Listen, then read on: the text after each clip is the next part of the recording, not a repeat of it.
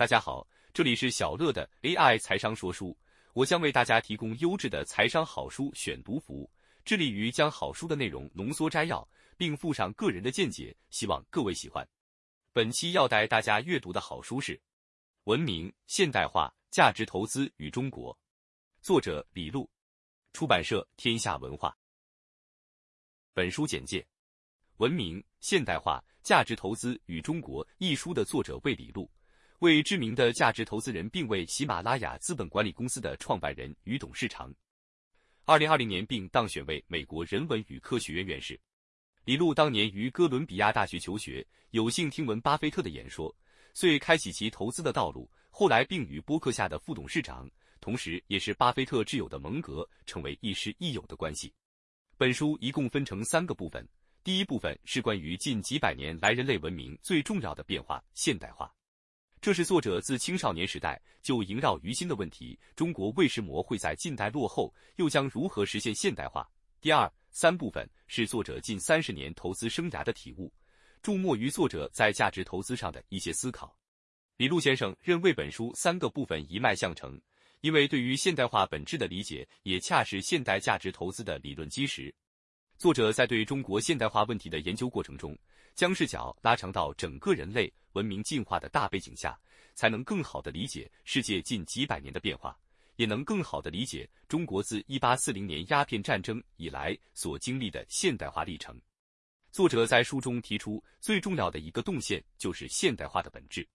过去几百年中，人类文明发生一次伟大的跃升，这次跃升最重要的特点就是由于现代科学技术和自由市场经济的出现和结合，使得人类经济活动进入一种持续。累进、无限增长的状态，这就是作者对现代化的定义。人类文明中，经济活动进入到一个可持续、累进、无限增长的状态。进入这种状态的国家，即是现代化国家。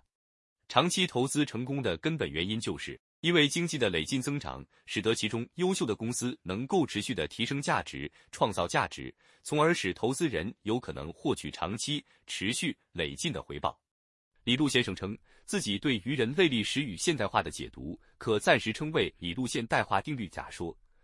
而这样的理解则帮助他在三十年的投资事业取得一定成绩，也可从巴菲特及蒙格与诸多长期投资者以其更为漫长、优异的业绩印证这一点。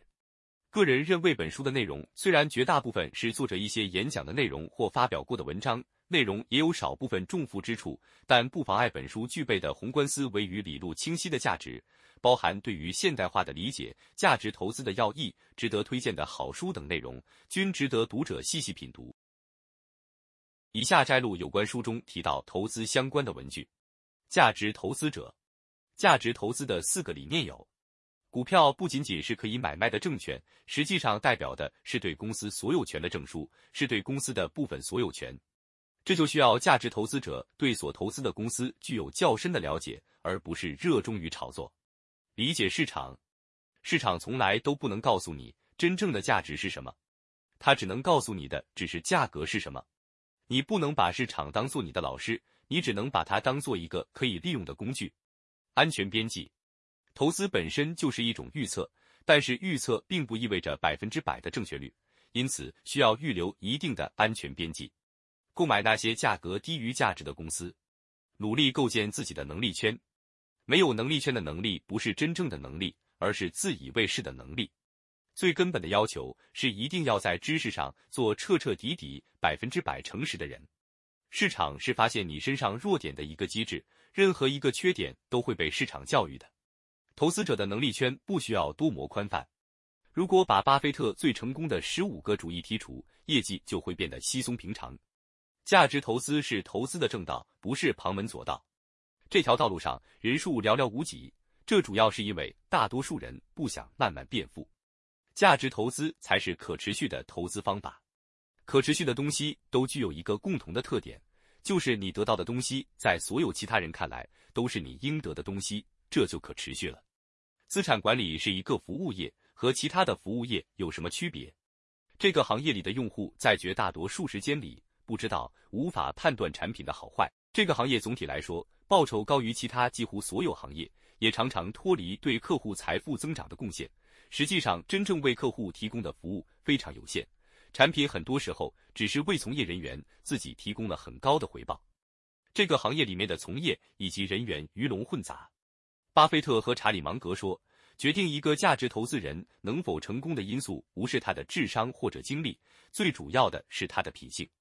独立，有自己的观点，看重自己内心尺度判断，乐于做少数派，纯粹继续自己的逻辑和证据，客观，不受外界情绪的影响，把对真知智慧的追求当作是自己的道德责任。要有意识的杜绝一切屁股决定脑袋的理论，极度的耐心，非常的果决，等待好机会下重注，对商业有极强的兴趣，保有对任何事物的兴趣和好奇心，要真正建立起受托人责任 （fiduciary duty） 的意识，要把客户利益放在第一位。相关统计表明，市场上只有百分之五的人是做的价值投资，其余的是做短线交易的投机者。这个比例比二八原则还要严重，投机是零和博弈，甚至是负和博弈，这是因为存在交易费用，而且浪费在短线交易的时间更是无价的。股票市场的可交易的特征刚好契合人性中的懒惰、贪婪和投机心理，而做价值投资的人是不太需要股市的，可以把股市当做一个工具，而不是追涨杀跌的主战场。投机者是很疯狂的。短期内，股票价格与经典经济学中的商品价格规律通常刚好相反。比如，在经典经济学中，商品价格上升，大家买的就少些；商品大甩卖，买的人就会多些。但是在股市中，股价上涨，大家反而会去买，上涨越快，买的人越多；股价下跌时，大家就会卖出，熊市越厉害，卖的也越厉害。由此，我们可以反其道而行之，从中寻取低估的企业。价值投资在中国的展望，中国股市中大多数都是散户，价值投资在中国有没有机会？只要中国继续坚持自由市场和现代科技的道路，那么中国的股市趋势也会像发达国家那样走。长远来看，股票表现仍然优于其他各大类金融资产，特别是在中国，价值投资更能显示出其强大的威力。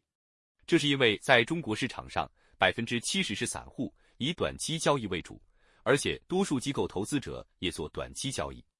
那么有时价格会严重偏离价值，因此价值投资在中国大有用武之地。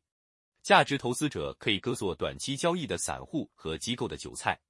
中国金融体制改革的方向是减少通过银行的间接融资，增加股票市场和债券市场的直接融资，届时价值投资正是彰显其价值的时候。